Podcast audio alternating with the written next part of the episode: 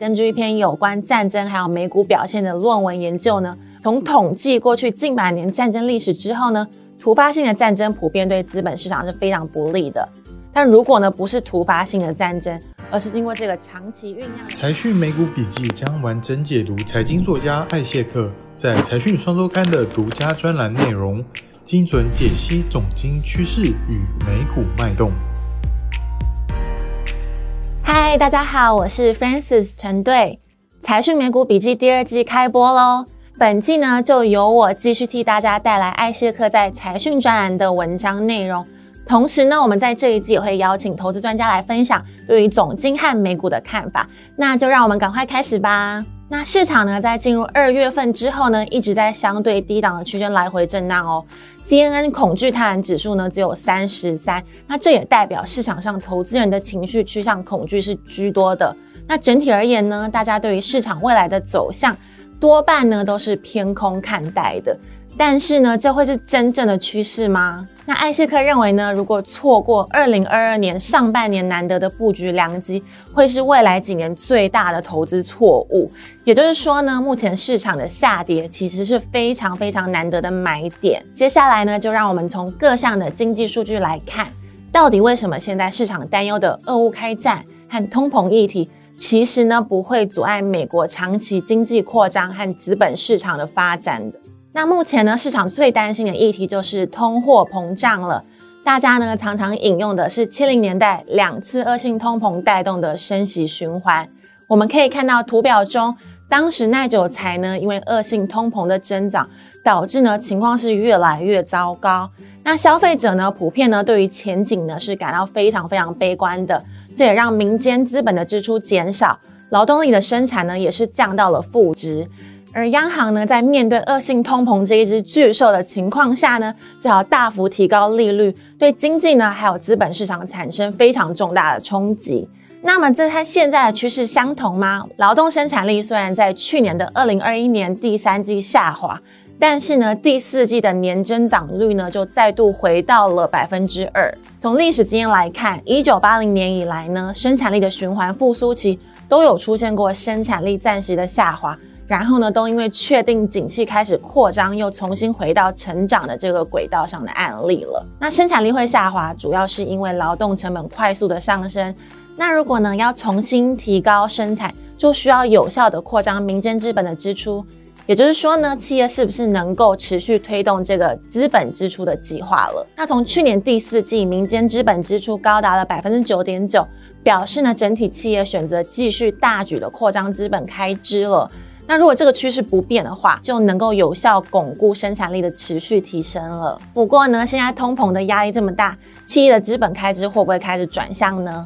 艾谢克认为呢，几率其实是不高的。那我们可以先从这个耐久财的趋势来看，去年十二月的年增率呢高达了百分之十五点六，但是大家也不要忘了哦，前一年的基期是到百分之十一点六哦。那这一次复苏期的第二年的耐久财增长的强度，也胜过了八零九零还有二零一零年代，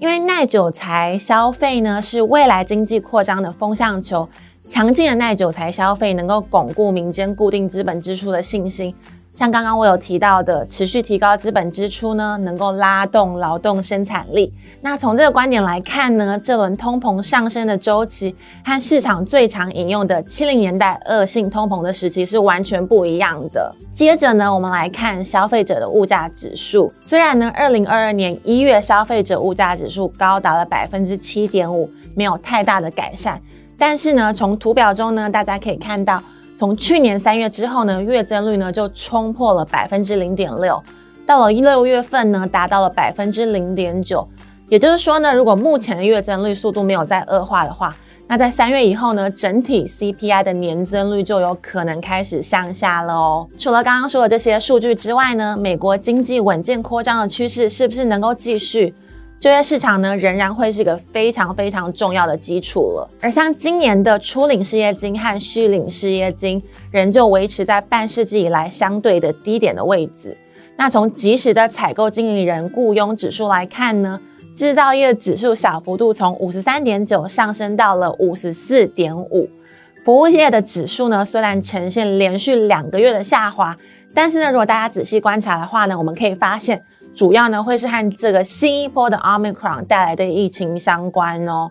随着疫情再度缓解之后呢，相关服务业需求就有可能再增加了，然后拉升新一轮的就业扩张循环。另一个大家比较担心的战争议题呢，我们从总体经济的角度来看。美国经济呢，几乎全部都仰赖内需，只要战争没有波及美国的本土，那对美国的经济的影响就可以说是非常非常小的。对于资本市场的影响呢，根据一篇有关战争还有美股表现的论文研究呢，从统计过去近百年战争历史之后呢，突发性的战争普遍对资本市场是非常不利的。但如果呢，不是突发性的战争，而是经过这个长期酝酿的战争爆发，就算呢爆发前股市呢大部分是偏弱势。但是在预期的开战之后呢，资本市场的表现则大部分都会是多头的格局喽。那以这一次乌克兰的危机来看，很明显的是符合后者的条件，也就是说呢，双方的战争已经酝酿好几个月了，资本市场也开始慢慢出现回档了。那另外一个统计数字呢，也显示类似的趋势，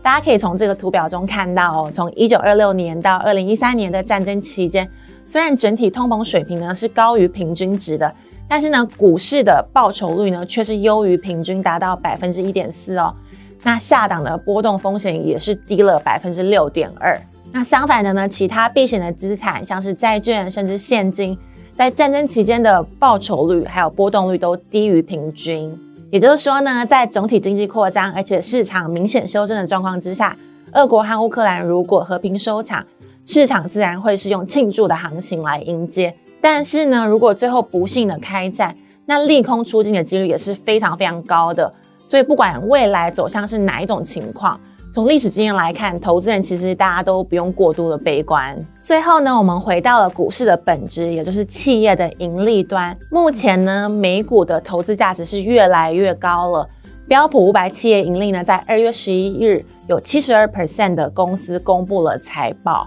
去年第四季的企业盈利增长呢，达到百分之三十点三，比去年底预估的百分之二十一点三要好非常多哦。那初步来看呢，通膨升温再搭配强劲的经济增长，对于企业的盈利的增长是非常非常正面的。那我们再从这个本益比的角度来看好了，从图表中呢可以看到，现在的修正大概是回到。五年平均本益比的位置，这也暗示市场呢已经慢慢逐渐回到一个非常合理的价值区间了。那如果这个位置呢继续往下修正，那就会进入一个非常非常便宜的低估区间了。展望未来，当美国经济增长维持稳定，通膨逐渐开始降温之后呢，今年整体标普五百企业的盈利仍然有很高的几率会维持在这个靠近双位数的增长。另外呢，根据 Guru 所显示的公司内部人买进讯号来看呢。内部人逢低买进的迹象呢是非常明显的。从图表中显示，整体科技业的前景其实没有大家想象的那么悲观。